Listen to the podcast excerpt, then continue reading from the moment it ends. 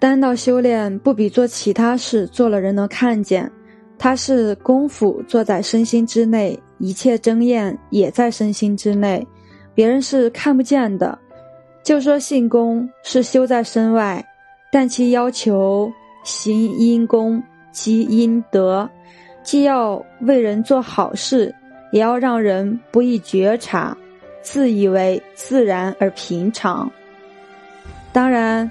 丹道的效益，养生是其重要方面，但这个效益往往是漫长的。例如，你原有病，但病轻，经过修炼，短期被治愈，但对常人来说，这不足以证明就是修炼之大妙，因为常人有轻病，甚至不医治也自愈了。若你有疑难之症，即使修炼，也不可能短期治愈。自然，你也没有理由轻易炫耀。若说修有返老还童之效，那你必须活到老年，与同龄人相比，生理还童现象明显，或者到年纪大于常人中寿星的年纪，才具有资格说话。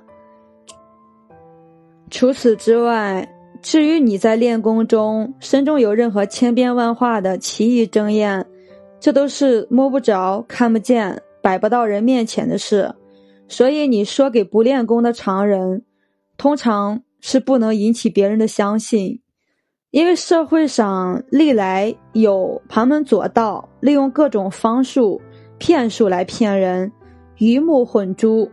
若把不易让人识别的单道真验轻易诉说于人，还容易遭人诽谤、嘲讽。